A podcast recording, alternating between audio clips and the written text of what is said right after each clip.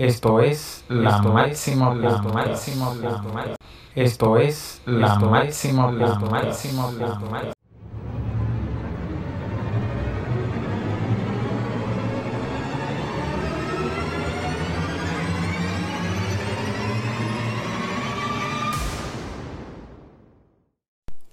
En este episodio tuve la oportunidad de conversar sobre el maltrato infantil y su impacto en el desarrollo psicosocial del niño.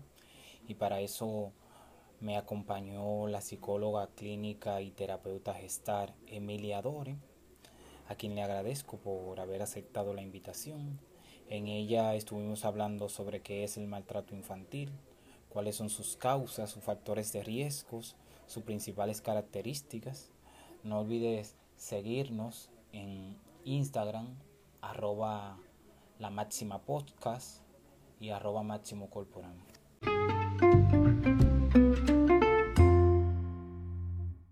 Bienvenidos amigos a un episodio más. Hoy trataremos el, el tema el maltrato infantil y su impacto en el desarrollo psicosocial del niño. Y para ello hemos invitado a la psicóloga clínica y terapeuta gestal Emilia Dore. Un saludo.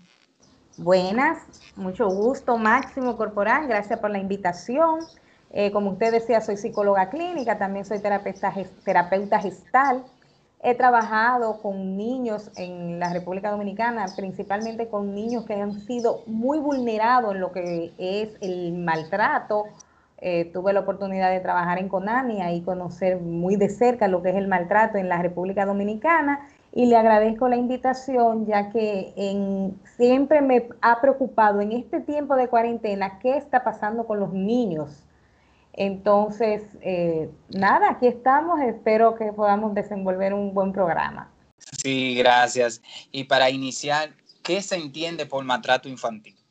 Sí, mira, el maltrato infantil es cuando se hace abuso a los niños o se desatiende. Porque hay personas que dicen, lo que pasa es que no, pero ella no lo maltrata, o él, digo ella porque regularmente siempre se habla más de la madre, del lado femenino del niño, y uno dice, pero ella no, ella no le pone mucho caso, pues ella no le pega. Pero el solo desatender a un niño emocionalmente o con lo que son sus necesidades básicas, ya eso es maltrato infantil. Entonces, un maltrato infantil es abusar del niño, tanto psicológicamente como abuso físico, abuso sexual, es la desatención, el no atenderlo en lo que son sus necesidades básicas, como también la negligencia, también hay mucha explotación comercial o de otro tipo que se realizan con los niños. O sea, comerciales que al niño lo pongan a vender su cuerpo o también los utilizan como canguro, le preparan una mochilita y los mandan a traspasar cosas ilícitas de un lugar a otro porque es, un blanco fácil de que no sea detenido. O sea, eh, si yo le pongo a un niño algo en una mochila, muy difícilmente un policía o alguien lo va a parar a ver lo que el niño lleva. Entonces, a todo esto le llamamos maltrato infantil. También muchas personas utilizan que el niño es carpetoso como excusa para el maltrato infantil. Pero, ¿qué cree usted? ¿Cuáles son las causas de que se pueda ver? ¿Por qué maltrato infantil? ¿Cuáles son esas causas? Sí, mire, eso que tú dices es muy interesante. ¿Por qué es interesante? Porque es verdad que se utiliza, que ese muchacho no entiende, que ese muchacho da mucha carpeta y por eso nosotros, por eso se le pega, se le pone de castigo. Hay algo que hay que dejar muy claro y es lo siguiente, el niño siempre va a ser el abusado y la víctima independientemente de su comportamiento. El niño siempre es la víctima. ¿Por qué el niño siempre es la víctima? Porque el otro tiene un poder que no solamente lo tiene físicamente porque es más fuerte, sino que además lo tiene porque psicológicamente está más desarrollado y sabe cómo puede abusar de otro. Entonces, el, el niño siempre es víctima. Ahora, lo que sí no podemos dejar de saber que hay niños que son más vulnerables a que sean abusados que otros niños. O sea, por ejemplo, el caso de que hay niños que no llenan las expectativas de sus padres. Ay, yo quería tener una hembra y me salió varón. Es un motivo ya para que los papás abusen con abuso psicológico, como por ejemplo diciéndole eso mismo. Ay, hombre, yo, yo lo que quería era una hembra y mírate tú ahora, tengo yo que estar bregando con un muchacho, con un varón, que me saliste igualito a tu papá, tan mal agradecido que eso. Ya eso es un maltrato psicológico. O el niño que es inquieto, pregunta mucho, padres con poca paciencia, le pegan al niño para que el niño se tranquilice. O sea, que hay factores que, que tienen al niño, que tiene el niño, que hace que sea más vulnerable a lo que los papás esperaban y por eso son niños que son más abusados. O sea, que hay factores que sí hacen que el niño sea más abusado, pero eso no quiere decir que por eso los que cuidan o los padres de esos niños tengan el derecho a abusarlo. Pero también hay factores en los padres que conllevan a que los niños eh, se abuse más de los niños. O sea, hay padres que tienen antecedentes de maltrato, por ejemplo, que ellos entienden y te lo dicen a sí mismos, pero a mí me pegaban con una tabla y mírame cómo yo salí derechito. Yo no robo ni le pongo la mano a nada ajeno. Por eso yo le pego. Sí, pero tú no robas ni le pones la mano a nada ajeno, pero emocionalmente estás, estás destruido, emocionalmente estás roto. O sea, que yo puedo tener un comportamiento ante la sociedad adecuado dentro de lo que la sociedad nos exige, pero emocionalmente por dentro estoy destruido. Y solamente por dentro yo sé que soy un niño pequeño llorando por todo el abuso que yo he sufrido. O sea, cuando hago estos ejemplos para explicar que hay factores que hacen que los papás sean abusivos con los niños, por ejemplo, la falta de económica, o sea, las dificultades económicas hacen que los papás en desahogo maltraten al niño, que lo maltraten hasta diciéndole, es que tú comes tanto y, y, yo no sé de dónde más sacar dinero, tú crees que yo arranco el dinero de la mata.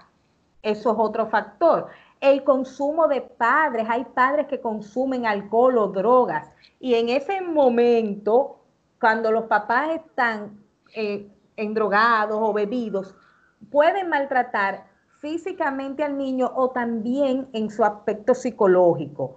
También padres que consumen cuando la mamá está embarazada, que la mamá consuma o que el padre sea un consumidor y embarace mujeres, todos esos factores hacen que se esté abusando de la criatura, del niño, que se me pasó decir al principio que el abuso infantil es desde que se está en el vientre hasta los 18 años. O sea, ya a los 18 años empieza lo que es la adolescencia, pero todo ese tiempo, en todo ese tiempo se puede abusar del niño y es a lo que nosotros le llamamos maltrato infantil entre esas edades, desde el vientre hasta los 18 años.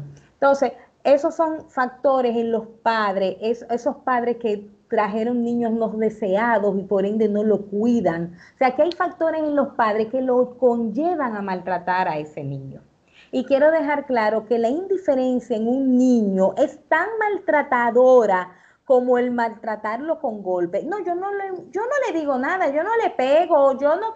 Eso es tan dañino para un niño psicológicamente como el que tú lo maltrates. Y también le iba a comentar que esa conducta se ve mucho, esa conducta repetitiva de que muchos padres, por el hecho de que a ellos lo maltrataron, sin justificación, maltratan a su niño y lo vuelven un estilo de vida. Sí, exactamente. Eh, una, uno de los aspectos del maltrato infantil también es el maltrato a la pareja, o sea, la violencia eh, dentro de la casa, intrafamiliar. Es uno también un tipo de maltrato en el niño, porque si mi mamá y mi papá están peleando, no se llevan bien, eso a mí me afecta. Entonces, ¿qué pasa con ese niño? Que cuando mañana crezca, psicosocialmente va a ser una persona acostumbrada al maltrato y no solo lo va a asumir como normal si a esa persona lo maltrata, sino que puede repetir la conducta. Entonces, eso ya tiene que ver mucho con lo que cada ser humano trae de, de vida. O sea, nosotros somos eh, nosotros nacemos y tenemos una parte de nuestra personalidad que es heredada genéticamente y otra parte de nuestra personalidad que no, la no se nos eh, desarrolla en medio del ambiente en que nos toca vivir. Entonces tú dices, pero ahí, fulano es hijo de Perencejo, que era un alcohólico, sin embargo el hijo nunca se tomó un trago, pero eso es una decisión de él, porque en, la, en el ADN de él, genéticamente, él pudiera ser un alcohólico como su padre. Y de hecho lo puede ser y nunca desarrollarlo. Pero él toma la decisión de que yo no voy a tomar, porque yo vi lo que mi mamá sufrió, lo que mi papá pasó por tomar, perdimos la casa. Pero hay otras personas que no toman esas decisiones y repiten las conductas. Entonces, ese maltrato se va volviendo una bola de nieve, o sea, yo lo voy pasando de generación en generación. A mí me maltrataron, yo maltrato y tú maltratas. O sea, que el maltrato no es solo lo que se vive en el momento, en el aquí y el ahora, que yo estoy siendo un niño maltratado, es que en el futuro ese maltrato se va a ver de diferentes maneras, con una baja autoestima, permitiendo que las personas me abusen o siendo yo el abusador, con una persona regularmente con obesidad. Tú puedes ver en la adultez que una persona obesa haya sido una persona maltratada en su infancia de diferentes maneras. También una persona con miedo al apego, al acercarse a otras personas con una autoestima negativa, con una percepción a los otros de que nadie me va a querer o a cuidar, eh, eh, y por eso se crean autosuficientes de una manera tal que yo nunca voy a tener que necesitar a nadie.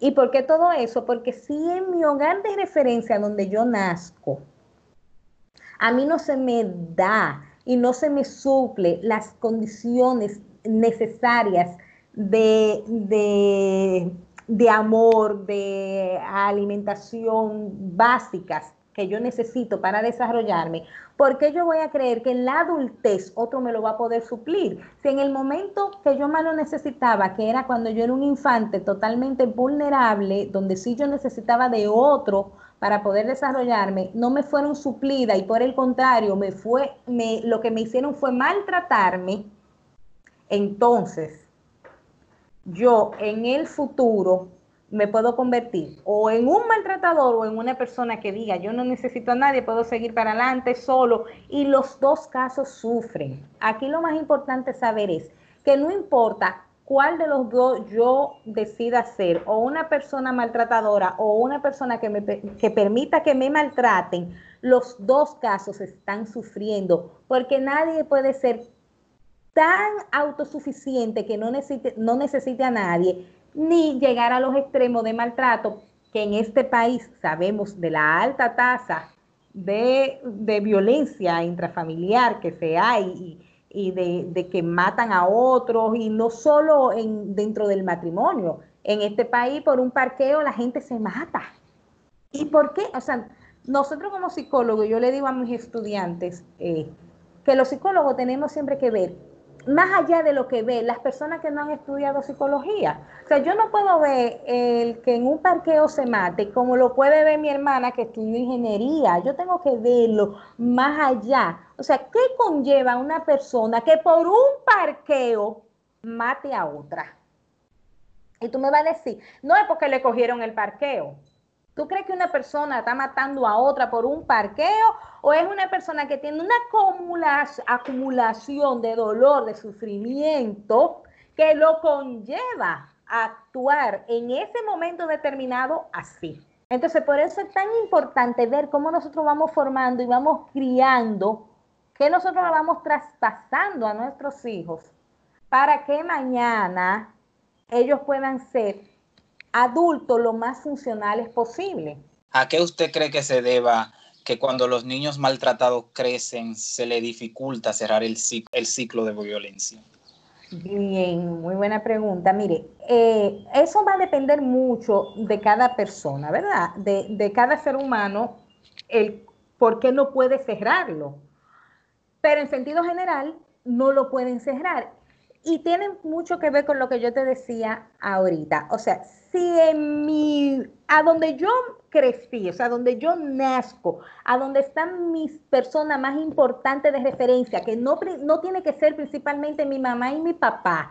O sea, yo siempre digo, cualquier persona de buena, de buena voluntad puede educar y criar a otro ser humano. El ser humano no necesita explícitamente de su mamá y su papá. ¿Por qué? Porque lo que yo necesito desde que yo nazco son cosas totalmente, totalmente básicas que me la puede dar cualquier persona que tenga buena voluntad. No sé si, si me si dejo claro la idea. Obviamente que si estoy con mi mamá y mi papá, es lo mejor si ellos me tratan bien.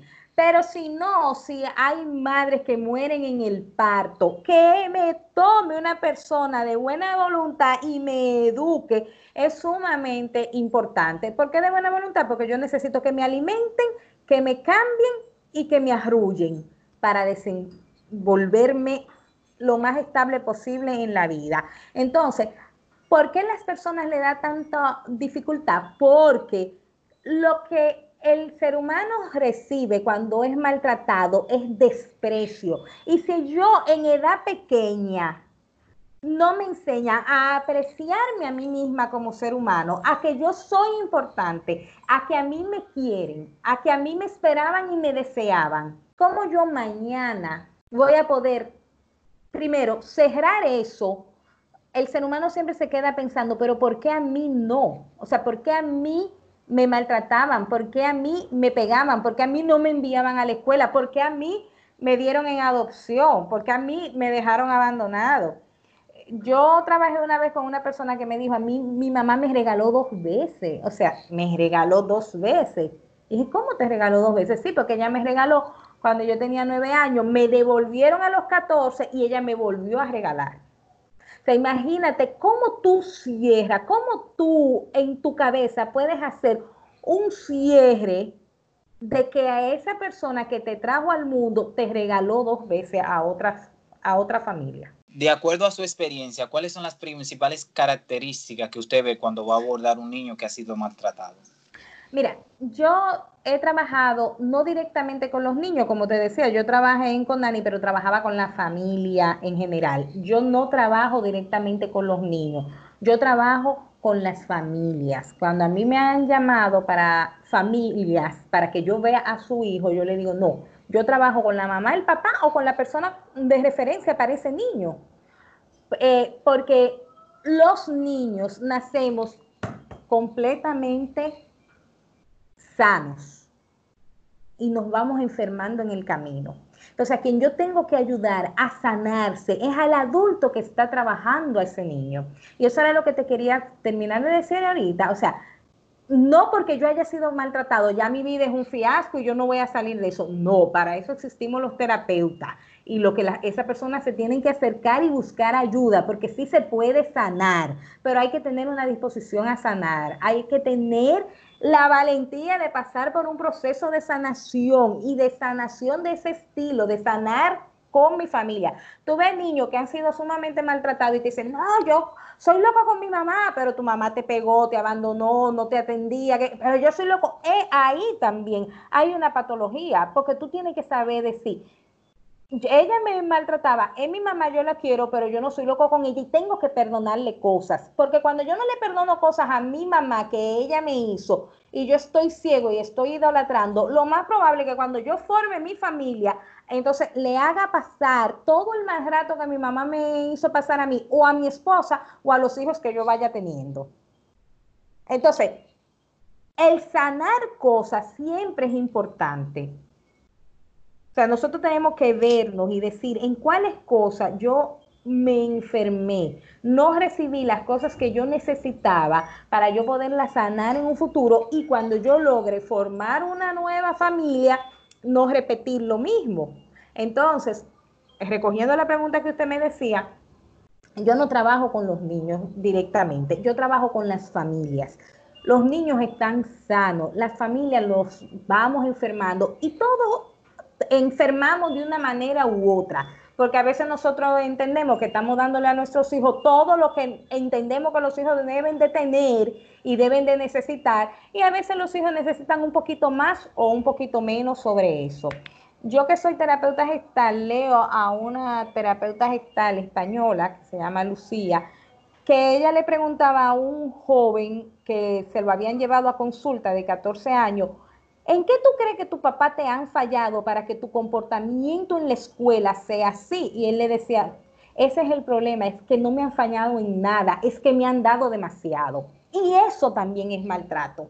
Cuando tú a un niño lo suple con todo y le da todo y le resuelve todo y el niño se a los nueve años todavía tú lo cambias, le pone la ropa, le, le evita si hay un hoyo, le tapa el hoyo huyendo con una alfombra para que no se te caiga. En el colegio le echan un boche, la mamá va y se traga al maestro sin averiguar qué fue lo que pasó.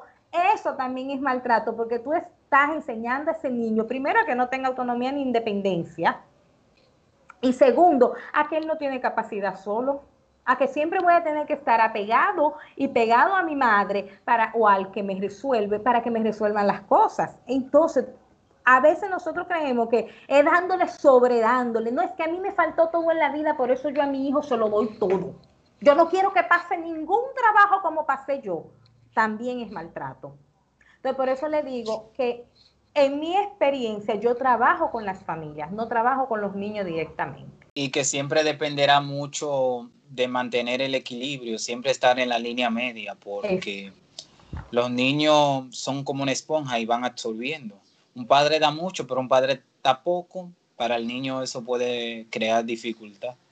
Exactamente. Eh, nos, en psicología nosotros hablamos de los apegos, de los diferentes tipos de apegos que hay y hay un apego que es el, el, es el apego desorganizado, a donde la madre en un momento es muy atenta, pero en otro momento la madre no, no se ocupa del niño, entonces el niño no sabe cuándo puede contar con la mamá, cuándo no puede contar con ella, que si mi mamá ahora me va a echar un boche, si no me lo va a echar. Entonces, como usted bien decía, lo, lo, que nosotros debemos de tener es un equilibrio en todo lo que vamos a hacer con ese ser humano, pero para yo poder tener ese equilibrio con mi hijo, yo lo tengo que tener conmigo. Y por eso sería importante que todos los seres humanos, antes de decidirnos traer hijos al mundo, buscáramos esa ayuda de que déjame yo verme a mí, revisarme a mí para poder darle a mi hijo lo mejor, lo más estable posible. Eso que yo estoy diciendo es un idealismo, eso no va a suceder nunca porque los seres humanos seguimos teniendo hijos y, y, en el camino es que nos damos cuenta de las cosas en las que fallamos, en las que lo hacemos bien, pero fuera lo más sano, porque lo que sí está comprobado en la psicología es que yo le paso a mis hijos las herramientas que yo tenga. Y si conmigo abusaron, yo abuso. Y si entonces no abuso, me voy al otro extremo que también es dañino. dañino. Entonces yo no puedo dar lo que yo no tengo como padre. ¿Cuáles son las alternativas que tienen los niños que están siendo maltratados? ¿Cuáles son esas herramientas en las que ya pueden abordar a un particular o a un, algún organismo como para librarse de la, del maltrato? El maltrato puede venir desde cualquier parte, como desde la familia, como de que un extraño te lo esté haciendo. Entonces, ¿qué podemos hacer como familia? Lo primero es desarrollar la confianza en, en nuestros hijos, de que se nos acerquen no importando lo que le estén diciendo, lo que le estén haciendo a los hijos tenemos que entrenarlo desde edades muy cortas sobre lo que es eh, la educación sexual, para que cuando a ellos le estén haciendo algo que nosotros le hemos dicho que no es bueno, que eso no, tú no puedes permitir que te lo hagan en tu cuerpo, ellos se puedan acercar a ti y decírtelo y contártelo, porque el abusador eh, sexual una de las cosas con la que amenaza y la que le dice al niño es no lo cuente, no lo diga, porque entonces yo te voy a matar. Y como tú no le has enseñado, o, te voy a, o lo va a matar a él o va a matar a su persona de afecto. Y como nosotros no le hemos enseñado que eso está mal, que te toquen tu parte privada, que te pongan a hacer diferentes tipos de cosas, entonces los niños se quedan callados. O sea que si el abuso viene de afuera, es nosotros tenemos en casa que tener un canal abierto siempre de escuchar a nuestros hijos. Cuando yo salí embarazada de mi hija mayor, mi abuela me dijo, siempre escucha lo que ella te quiera decir, aunque tú consideres que es un disparate. Porque para lo que para mí es un disparate a los veintipico de años, para mi hija con tres, cuatro, cinco años es lo más grande del mundo. Entonces siempre escuchar lo que los niños no quieren decir. Y eso lo tenemos que crear nosotros, esa confianza, ese ven, siéntate, cuéntame, ¿cómo te fue en el colegio? ¿Qué te gustó? ¿Qué no te gustó? Eso es una herramienta importante.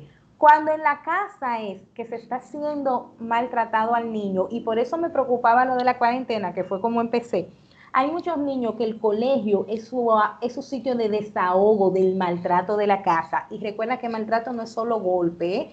Hay niños que, lo, que no ven a sus papás en el día entero porque están en las empresas trabajando, que se crían con el chofer y la nana. Y yo trabajé en preescolar por muchos años, casi 20 años, y vi niños que todo el tiempo iban al colegio con el chofer y la nana. Eso es abandono. Eso es desatender. Entonces, en el, en el colegio nosotros tenemos que crear esa misma, ese, ese mismo aire de confianza, de que acércate y cuéntame lo que te está sucediendo y siempre hacerles entender a los niños que todo lo que a ellos les sucede es importante y que todo lo que tú me vayas a decir a mí me preocupa y yo voy siempre a tratar de ayudarte y de estar de tu lado. nosotros los que somos los que trabajamos con niños debemos siempre desarrollar eso y en la casa los padres. Esas son de las herramientas que podemos hacer. Eh, se pudiera dar más educación al nivel escolar, o sea, a nivel de las escuelas, a los niños, de que se acerquen a fiscalías y cuenten si están siendo abusados, si están siendo eh, abusados sexualmente, psicológicamente, con maltrato físico, pero se hace muy poco. Eso en este país no se utiliza. Mi hermana mayor vive en los Estados Unidos y sus hijos saben que ellos llaman al 911, lo estén maltratando dentro de su casa, fuera de su casa, que eso es una herramienta, como tú dijiste, que los va a defender a ellos. Aquí no se ha, no se ha educado para eso. Cuando yo trabajaba en Conani, recibí muchos niños que iban a la fiscalía y ellos mismos ponían la denuncia, pero eran muy pocos. Muy pocos los niños que corrían a una fiscalía a decir que estaban siendo abusados de alguna manera u otra. Y que así como usted mencionó, todos los niños son vulnerables, generalmente porque siempre los abusadores socialmente son personas muy adaptadas, eh, de prestigio, socialmente todo el mundo le cae bien, entonces cualquier niño puede ser vulnerable. Exactamente, y, y también hay mucho de que la gente adulta no le quiere creer a los niños, no, él se lo inventó. Un niño no tiene tanta imaginación. Si un niño te pinta con tres años un dibujo a donde tú te das cuenta que está viendo abuso sexual, su imaginación no le permite inventarse eso. Si él lo pinta, es porque está viendo abuso sexual. Si un niño te pinta una familia rota, la mamá por un lado, el papá por otro, los niños escondidos en, una habitación, y el niño te lo pinta porque tú le pasas una hoja y él va a pintar lo que está en su cabeza. Entonces, si él te pinta, ajá, dígame. Y que el maltrato infantil es real porque es algo que predomina mucho en la sociedad de hoy, pero de todos los tipos de maltrato infantil, ¿cuál usted cree que es el que más predomina ahora mismo en República Dominicana? El maltrato físico y el abuso sexual. El maltrato de abuso sexual predomina muy fuertemente en la República Dominicana, en cualquiera de las esferas. Yo me he movido en unas esferas sociales muy vulnerables, como económicamente, como en esferas altas, y en las dos esferas el abuso sexual predomina muy alto. El abuso psicológico en la esfera alta y en la esfera eh, eh, eh, vulnerable también es muy fuerte. Y el maltrato físico más en la esfera, en la esfera vulnerable económicamente, más que en una esfera económicamente más estable, más alta pero lo que es el maltrato psicológico y el sexual son los más altos que yo he podido ver en la República Dominicana y que lo he estudiado, o sea, que le he dado el seguimiento. Y que lo más lamentable de todo, que siempre el abuso sexual llega de una persona cercana. Sí, muy regularmente sí, regularmente es así, o sea, es muy difícil que una gente o que un niño vaya por la calle y un adulto lo agarre y, lo viole porque eh, lo vio caminando. Regularmente viene de personas cercanas porque por eso se le puede acercar al niño, porque tú muy rara vez dejas a tu hijo solo caminando en la calle. Entonces, una persona cercana que, que tú ves, que tú confías como adulto, ay, fulano o es fulana, y por eso tú le permites el acceso a tu hijo. ¿Y cuáles son esas actividades recreativas que pueden utilizar los padres para que su hijo tenga mayor seguridad para contar algo que lo está maltratando? Mira, actividades que puedan hacer los padres con los hijos hay millones. O sea, eh, los papás de, de, estar trancados en esta cuarentena eterna y vamos a, o sea, todo lo podemos hacer de una manera donde integremos a nuestro hijo y ellos se sientan parte. Yo eh, tuve un programa de televisión a donde yo explicaba que lo primero que nosotros como padres tenemos es que explicarle a los niños según su nivel lo que está sucediendo, porque un niño de dos años que está acostumbrado a ir a la casa de la abuela, salía al parque, a que los domingos comen helado y ahora de repente no estamos haciendo nada, a su nivel, explicarle lo que está sucediendo. Pero desde levantarnos y doblar las sábanas, recoger el cuarto, guardar las medias, fregar juntos, cocinar juntos, o sea, la cotidianidad, nosotros lo podemos hacer con los niños y convertirlo en un juego, a donde ellos no sienten que están haciendo un trabajo, sino que mami y papi están compartiendo. Más pintar, jugar con masilla, hacer recetas, eh, jugar, construir casitas, leer cuentos, poner música y bailar. O sea, hay un sinnúmero de, de actividades que nosotros podemos hacer diariamente con nuestros hijos que desarrolle ese lazo de confianza, a donde yo me atrevo a acercarme a mi padre y decirle lo que me está sucediendo. O ese lazo de confianza. Si yo integro a mis hijos a mi cotidianidad, es muy probable que mi hijo desarrolle esa confianza conmigo. Ahora, si yo a mi hijo solo lo veo como que yo soy un proveedor y le paso lo que él necesita para vivir y él humanamente no me interesa, no le presto atención, entonces es muy difícil desarrollar ese lazo. Y qué bueno que los niños entiendan que no están solos, que siempre va a haber alguien que lo quiere escuchar. Exactamente, por eso le decía de la importancia de la escuela. O sea, si ellos no lo están recibiendo por casa, en la escuela debería de haber un departamento que se ocupe de eso, que se ocupe de los niños, de mostrarle lo que usted acaba de decir, que siempre va a haber alguien que se va a preocupar por ellos, aunque sea la persona más, la, la persona más ínfima pero esa persona se puede preocupar por ti y te va a dar la mano, porque vuelvo y repito, ellos siempre van a ser los abusados y los vulnerables, nunca el adulto. Y he visto también que niños que han sido maltratados y no tienen como a quién aferrarse, siempre lo hacen con un hermano mayor. Sí, el hermano mayor siempre juega un papel muy importante, por, su nombre lo dice, por hermano mayor Pasa que hay familias a donde se le delega toda la responsabilidad al hermano mayor por diferentes razones, porque los padres tienen que salir a trabajar, porque los padres no se ocupan. Entonces, el hermano mayor que ya ha vivido la poca responsabilidad que tienen los padres con él, no quieren que ese hermano pequeño pase lo mismo. Entonces ellos se volcan a ese hermano pequeño para ayudarlo, para protegerlo, para que no sufra lo que ya ellos sufrieron. Pero eso, eso se le llama un hermano parental. Eso no es sano para el hermano mayor, porque el hermano mayor entonces viene a ocupar el lugar que le toca ocupar al padre. Entonces, le acomoda la vida al padre porque eh, le quita la responsabilidad con el niño y el niño, el chiquito, no está recibiendo lo que en realidad tiene que recibir, porque como quiera que sea, él sigue siendo un hermano mayor. O sea, él no va a ser nunca tu padre. Y también va a ser un abuso para el hermano mayor. Para el hermano mayor, exacto. Y, cuando hay personas que son eh, solas también, eso es terrible. Cuando son niños que se están criando solos. Solos, sí. Y no tienen como la ayuda necesaria. Exactamente, también es terrible. O sea, que por eso hablaba de, de, la responsabilidad y la estabilidad que tenemos que tener nosotros como seres humanos para poder educar niños estables.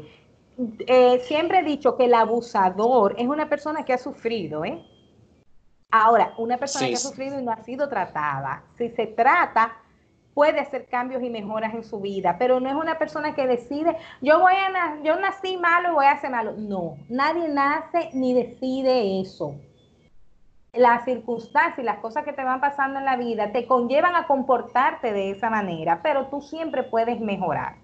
Sea que el, el hombre y la persona adulta que abusa es porque regularmente y con un índice muy alto ha sido maltratada y abusada también.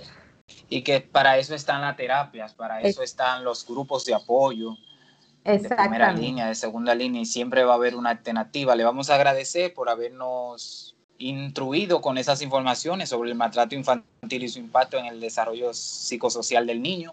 Usted podría decir dónde labora y cuáles son sus redes sociales para que las personas que nos escuchan la puedan contactar en caso de ser necesario. Claro que sí. Bueno, yo tengo un consultorio, eh, mi espacio de consultorio se llama Psicología Reparador de Sueños, lo pueden encontrar por Instagram con ese nombre, Psicología Reparador de Sueños. Y eh, ahí tengo consultas para adultos, familia, como ya mencioné, y adolescentes. Eh, soy docente también de dos universidades del país. Y eso, en eso es que laboro. Mi número de celular, porque si quieren contactarse conmigo para alguna consulta, es el 809-216-0036. Lo repito, 809-216-0036. En las redes por Facebook e Instagram también está mi número y es Psicología Reparador de Sueños. Yo le agradezco a usted la invitación, el que me permitiera poder hablar un poco de lo que es el maltrato y de cómo se puede prevenir. Siempre estamos a tiempo de poder hacer las cosas mejor. Eh, me gustaría por este, por este medio recomendar una película muy bonita francesa que se llama Mala Hierba, la pueden encontrar por Netflix con ese nombre, Mala Hierba se llama, a donde hay mucha es una historia donde se recrea mucho tipo de violencia y cómo fueron resueltas, violencia en diferentes eh, jóvenes y cómo se fueron resolviendo. Entonces creo que es una película que puede ayudar bastante, por eso la recomiendo. Y nada, darle las gracias Máximo por haberme invitado y esperamos que nos podamos ver en una próxima entrega de usted. Sí, muchas gracias. No olvides suscribirte y seguirnos en Instagram como arroba la máxima podcast. También puedes suscribirte en Spotify y Apple Podcast hasta otro episodio.